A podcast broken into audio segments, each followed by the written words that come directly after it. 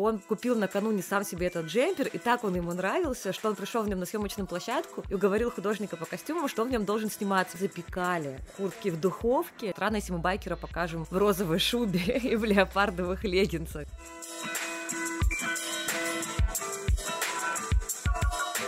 Привет! С вами «Нечего носить» — подкаст о медленной моде и осознанном образе жизни — Сегодня в нашей студии историк кинокостюма, художник по костюмам и автор телеграм-канала «Кинокостюм для чайников» Анна Баштовая. С нашей замечательной гостьей мы сегодня будем обсуждать, как вещи живут в кино до появления в кадре, на экране и после финальных титров. Аня, привет! Привет-привет, спасибо большое, что позвали, очень приятно. Ну что, начнем с основополагающих вопросов. Какие вообще подходы бывают к поиску костюмов для кинокартины, для клипа? Я думаю, что это не особо разницу имеет. Отшить с нуля, найти одежду оригинальную из эпохи, использовать личный гардероб актеров, что-то другое. Что бывает?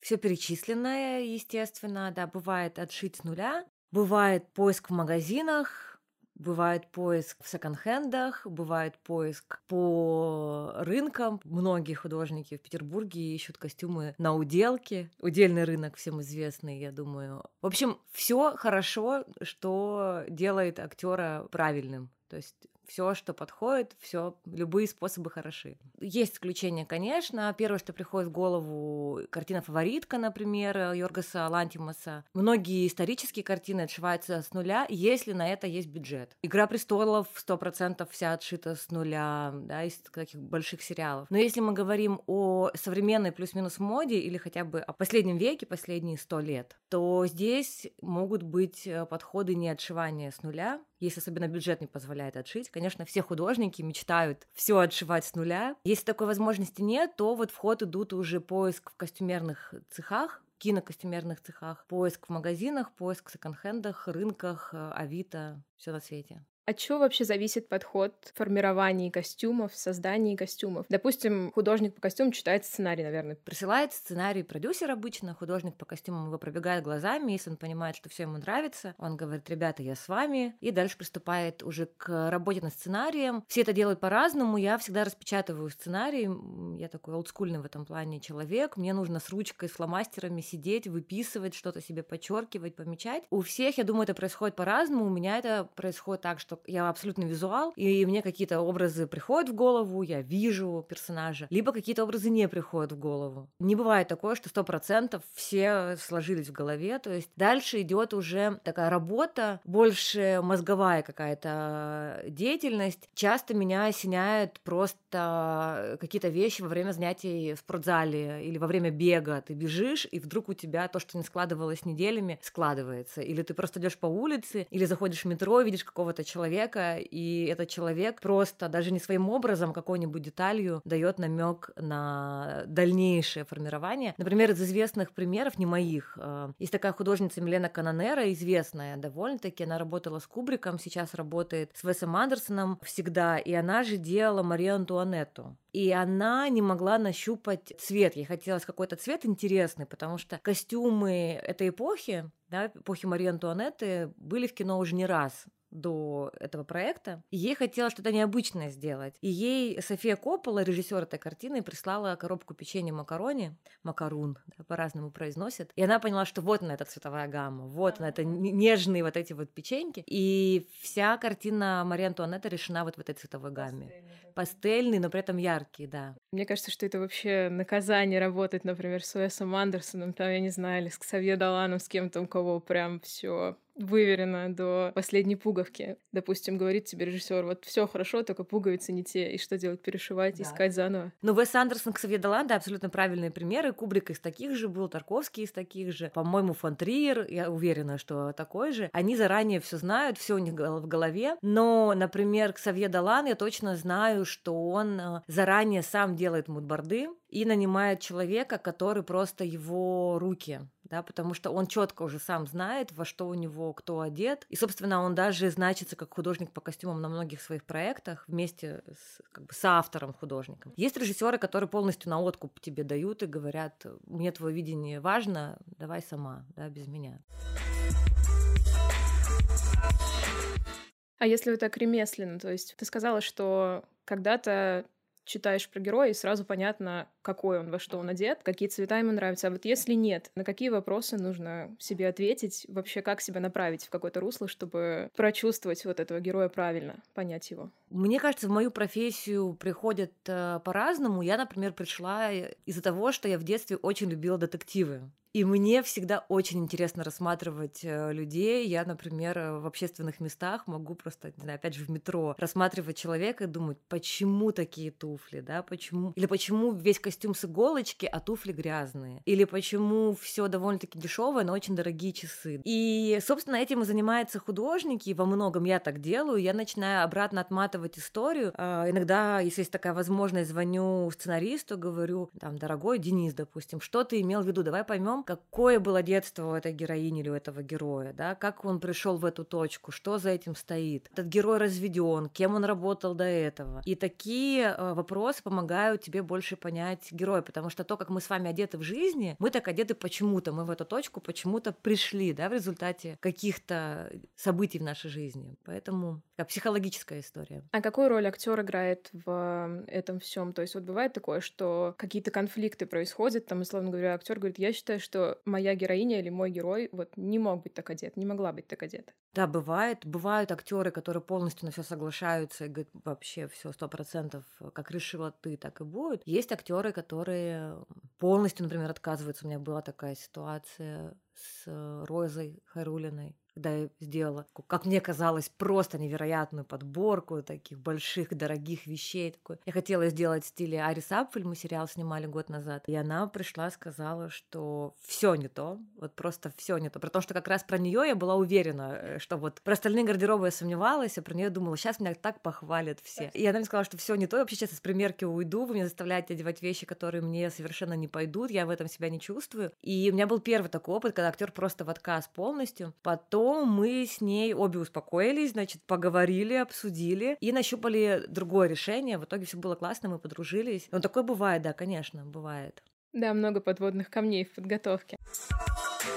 А, допустим, все обо всем договорились, все всем довольны, цели поставлены, характеры распробованы и определены. А что одежда может сказать внутри кадра? Какие приемы с ней могут быть связаны?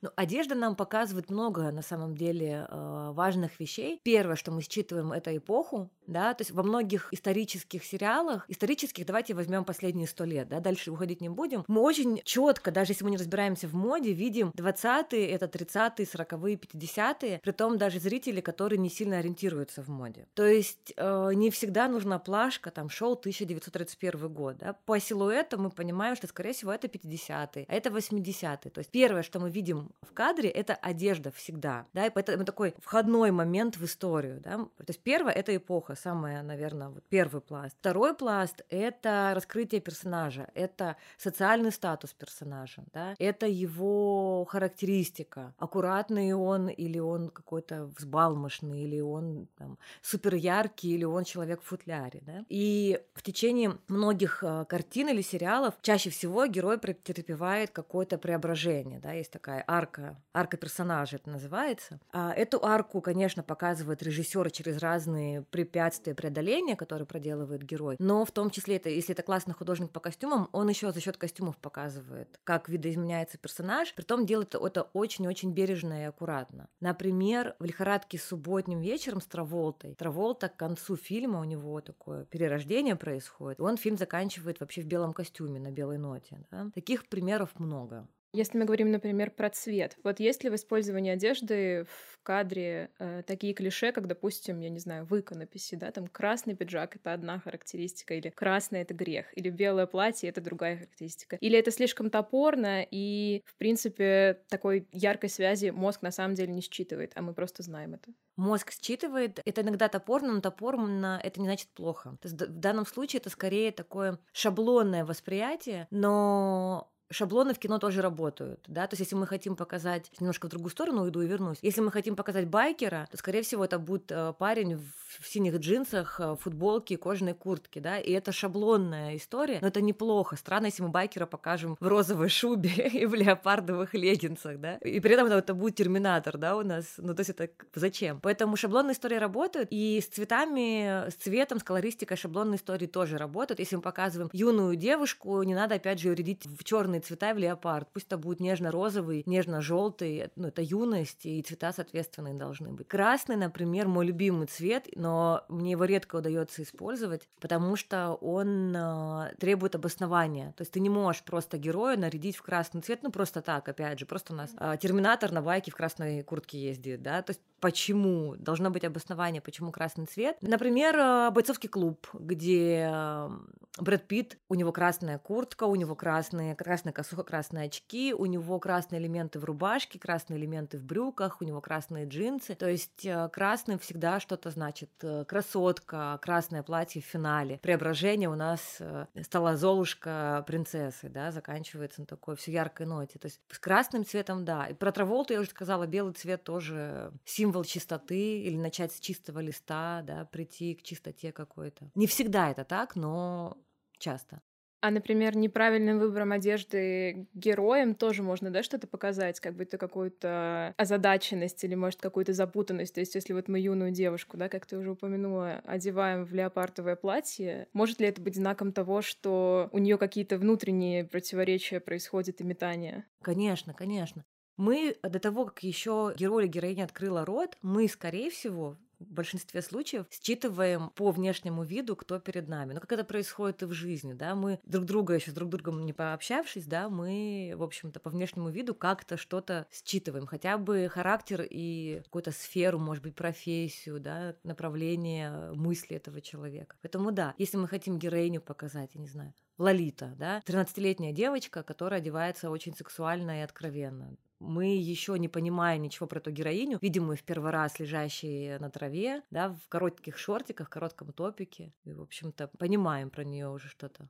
У меня такое замешательство было вот из последнего, наверное, когда я смотрела «Лакричную пиццу», потому что меня мысли о главной героине, вот они у меня как-то не сходились в одно, потому что то, как она была одета, и то, с какого возраста молодым человеком она общалась, у меня не вязалось вообще. То есть я как бы все время одергивала себя, понимая, что она на самом деле старше, чем я ее вижу, и она старше, чем она одета даже. И у меня это противоречие так и не разрешилось. Наверное, может быть, в этом и была определенная цель тоже, но почему-то по одежде очень хорошо было мне все понятно про главного героя, героя, а вот про главную героиню, наоборот, одежда меня запутывала. Ну, может быть, это хорошо, потому что у Пола Томаса Андерсона у него ничего не бывает просто так. Это абсолютно продуманный режиссер. Ну, вообще считается главный режиссер современности, да, такой немножко. Наследие Кубрика. Кубрик главный среди модернистов был, он главный среди постмодернистов. Поэтому я думаю, что была такая цель запутать.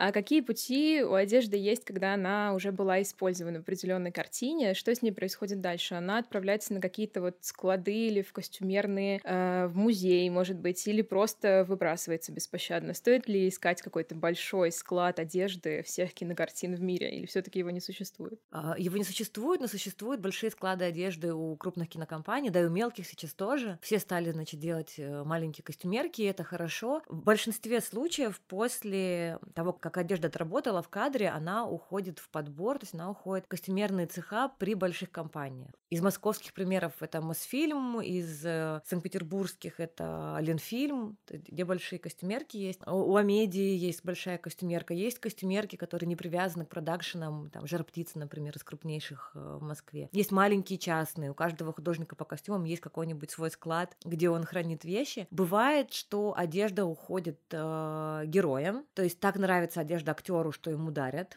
А, бывает по контракту, это очень редко, но по контракту бывает, что уходит одежда. Так произошло в Круэлле. Вся одежда, которая была на Эми Стоун, вся одежда э, ушла ей в личное пользование по контракту. Но это очень редкий прецедент. А какие-нибудь интересные, связанные с этим моменты, ты знаешь? Вот, э, например, актер, который больше всего любит забирать себе э, одежду после своих картин, или, может быть, какие-то курьезные да, моменты, вот, например, если большая какая-то киностудия, да, бывало ли такое, что внезапно одежда там какая-то яркая и которую не спутаешь ни с чем, повторяется, да, там в двух картинах? Или они уж слишком большие, чтобы такие курьезы могли произойти? Первый из того, что приходит в голову, меня такой есть любимый пример. Я очень люблю Джеймса Макэвоя, значит, видела, наверное, почти все картины с э, Джеймсом. И в, в одной из частей по-моему, это «Дни минувшей», «Дни минувшей молодости», как это называется. Это одна из частей супергеройских вот этих вот а, Люди Икс, одна из частей Люди Икс, э, там есть Макэвой. И в таком предисловии в картине всегда есть четкая колористика. То есть не может быть такого, что, например, весь фильм никак не используется нигде а, зеленый или желтый цвет, да, ни в интерьере, ни в одежде, и потом он бац где-то появляется. Такое не бывает. Всегда заранее разрабатывается общая колористика художников по костюмам, художников-постановщиков, они в ней работают, в этой колористике.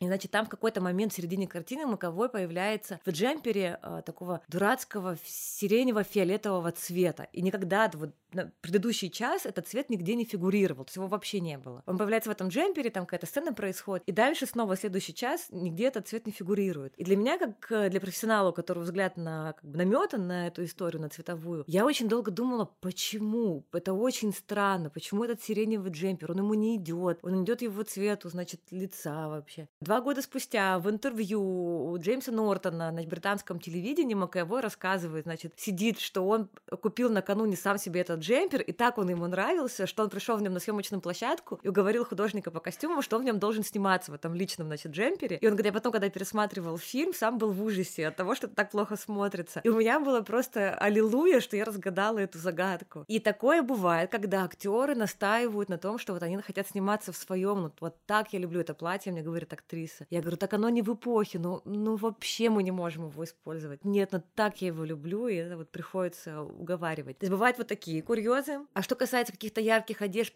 и повторного использования, повторное использование есть не раз и не два, но если эта одежда была на главной героине, какое-нибудь платье на главной героине, то потом она, скорее всего, будет использована на второстепенной героине или в массовке. То есть есть э, в интернете целые подборки, когда одно и то же платье, один и тот же костюм гуляет по разным голливудским фильмам, но всегда вот есть такое негласное правило, если это оно было там, не знаю, на принцессе Падме Медалы в Звездных войнах, да, то потом оно лет через 10 может появиться только где-нибудь на заднем плане, в расфокусе в другом фильме. То есть снова сыграть какой-то главный костюм, оно уже не может, это платье.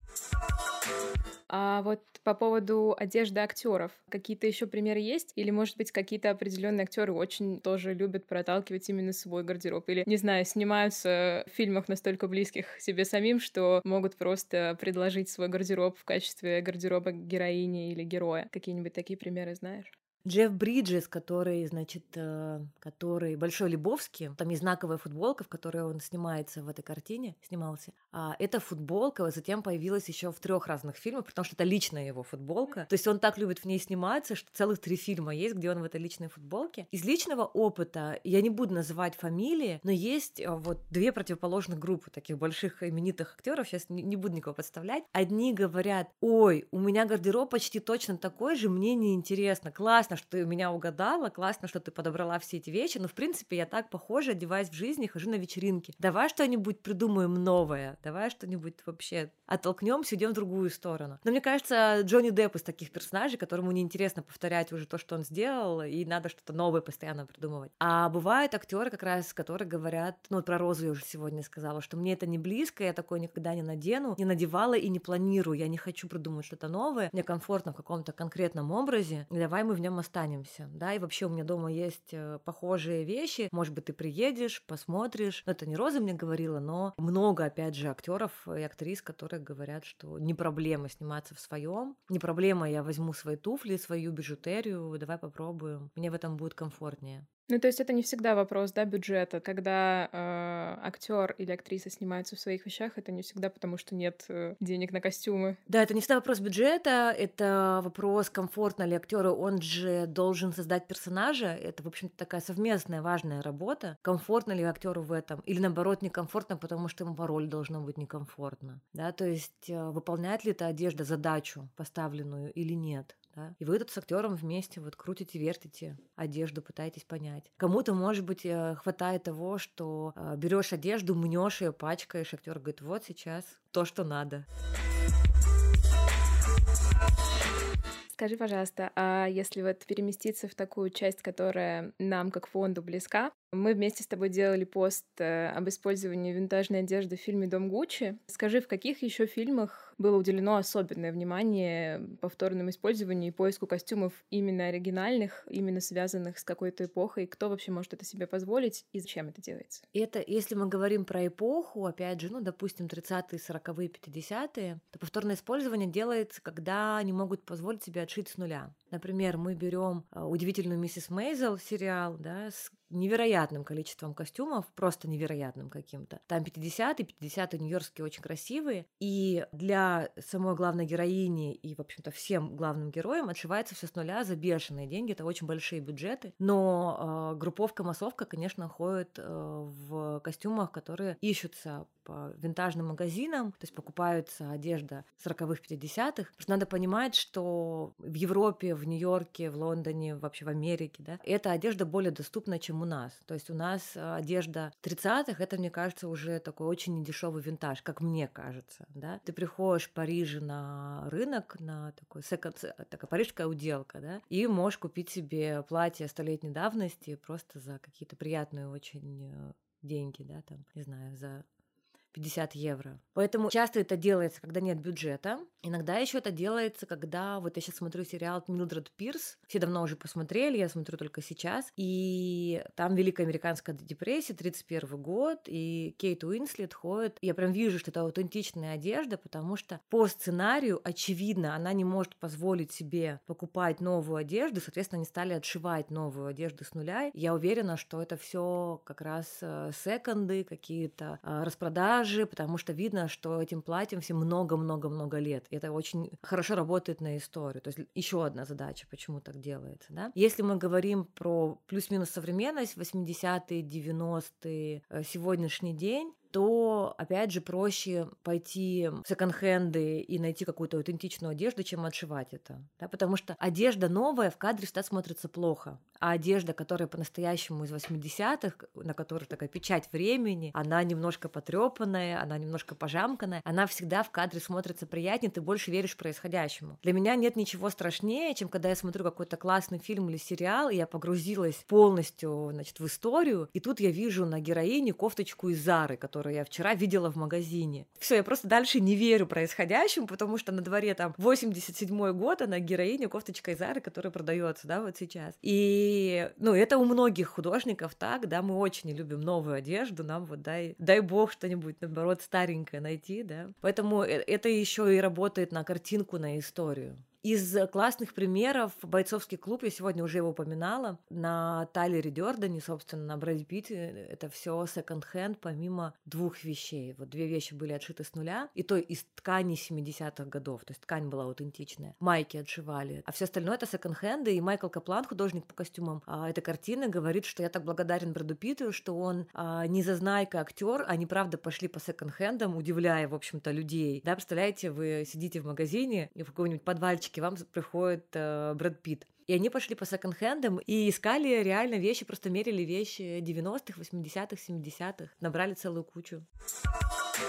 Как вообще, в принципе, работает в кадре вот одежда, которая не новая, которая видно, что она откуда-то из другого времени. Если, допустим, не такой случай, когда героиня не может себе позволить купить новую одежду, и как бы этому факту тоже нужно угодить. Вот в других случаях, что дает одежда винтажная восприятию э, нашему как зрителей? Она дает достоверность. И вообще это самое главное для художника, чтобы зритель верил происходящему и как раз никуда не переключался, да, не уходил в сторону. Это абсолютно достоверность. Опять же, просто с бойцовским клубом хороший пример, поэтому я к нему вернусь. Там есть красная кожаная куртка на Брэди Питте, такая красно-бордовая, про нее мы сегодня уже говорили. И они нашли ее как раз в секонде. Майкл Каплан говорит, я так радовалась этой куртке, так она мне нравилась, потому что она потертая уже была, ей уже было более 10 лет. Знаете, как чем больше лет кожи, тем она класснее удобнее выглядит, ты в нее больше веришь, она с потертостями, нет какой-то историей, она уже мягче, да, она приятнее, просто глазу, она визуально приятнее. И, значит, потом стало понятно, что по сценарию в сцене драки эта куртка рвется. А что это значит для художника? Это значит, что нужны дубли одежды, потому что Финчер, как и Кубрик, например, он любит очень делать много-много дублей, там 68 дублей, по-моему, у него есть, или 64, самое известное, ну, такое самое большое число. То он любит делать много дублей. Это значит, что нужно большое количество дублей этой кожаной куртки, да?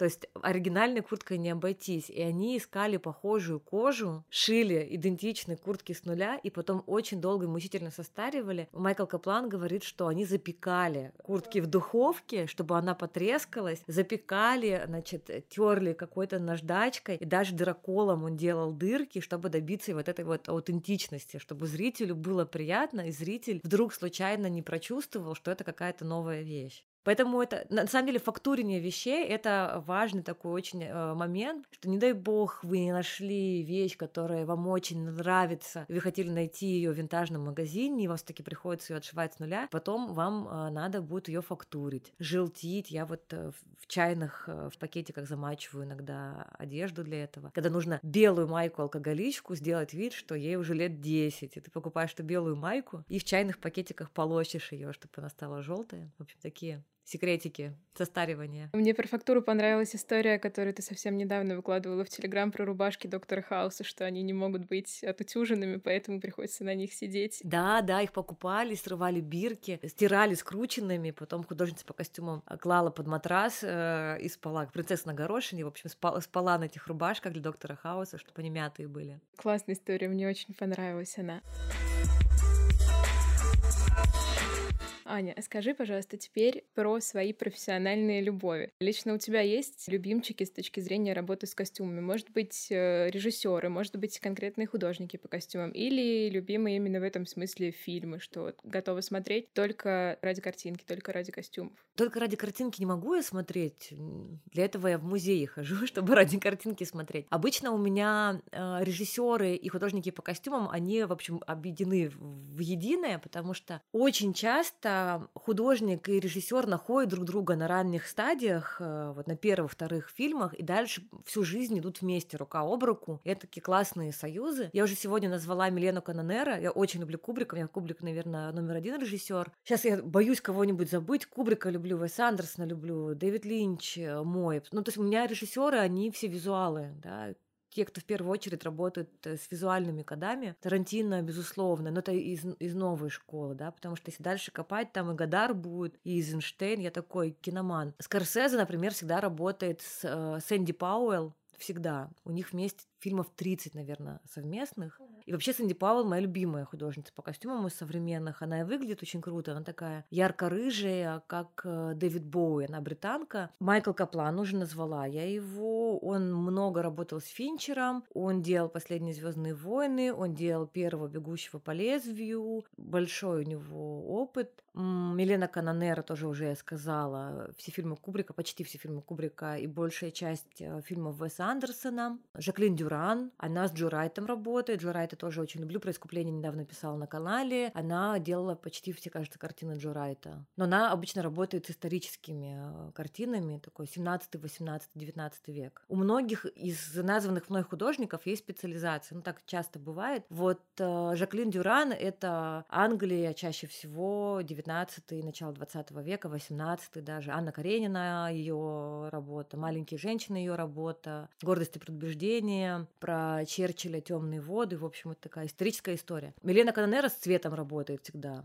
Поэтому она и сработалась с Кубриком и с Весом Андерсоном. Она любит работать с цветом, да, и она же как раз делала Марию Антуанетту. Майкл Каплан умеет и любит работать современными формами, поэтому он с Финчером много работает. Сэнди Пауэлл прекрасно работает со сказками, какими-то фантазийными историями. То есть у каждого из них есть сильные стороны, и можно вот у них учиться, да, разным вещам у этих художников. А если мы пойдем а, по картинам, может быть, ты можешь назвать там, допустим, топ-3 картин таких, может быть, не самых известных, которые посмотреть, чтобы понять, как работает костюм в кадре, как работает одежда. Давай назову просто одну художницу, я сейчас о ней не сказала, и ее нет уже с нами. Это Эйка Исиока, японская художница. Она была художником-постановщиком, художником по костюмам, графическим дизайнером. Она делала Дракулу Брэма Стокера. Мне просто неловко, что я в каждом интервью называю этот фильм как фильм номер один для меня, но вот так случилось. Это, в общем, фильм, который я посмотрела лет в 12 и влюбилась абсолютно в эту эстетику, и, наверное, тогда во мне зародилась мысль, что, возможно, я пойду в эту сторону куда-то. И Сиока э, делала для Тарсема клетку невероятной красоты картина, которую мало кто знает. Там Дженнифер Лопес, но пусть это вас не смущает, это не важно, это очень картина красивая в плане... Слушайте сейчас и загуглите, вы увидите просто образы из клетки. И она же делала «Запределье», «The Fall» по-английски называется картина, у нас по-разному ее переводят, э, тоже абсолютно узнаваемые образы Исиоки. Вот пусть будут три картины Дракула, Запределье и Клетка. Это все работа Эйки и Сиоки, и это немного не тот другой уровень. Даже не то, что не тот другой, это совсем подход другой к костюмам. То есть это костюмы как произведение искусства. Это немножко близко к Александру Маквину, когда он был еще с нами и делал эти вот невероятные какие-то наряды, которые даже не мода скорее, да, это что-то просто, ну, произведение искусства, я по-другому не могу сказать. Вот Эйка и Сиока туда же в эту сторону. Аня, спасибо тебе за пополнение списка фильмов к просмотру нам и за то, что рассказала нам сегодня, как одежда попадает в кадр и как она в нем работает. Спасибо большое, что позвали, очень приятно было, спасибо.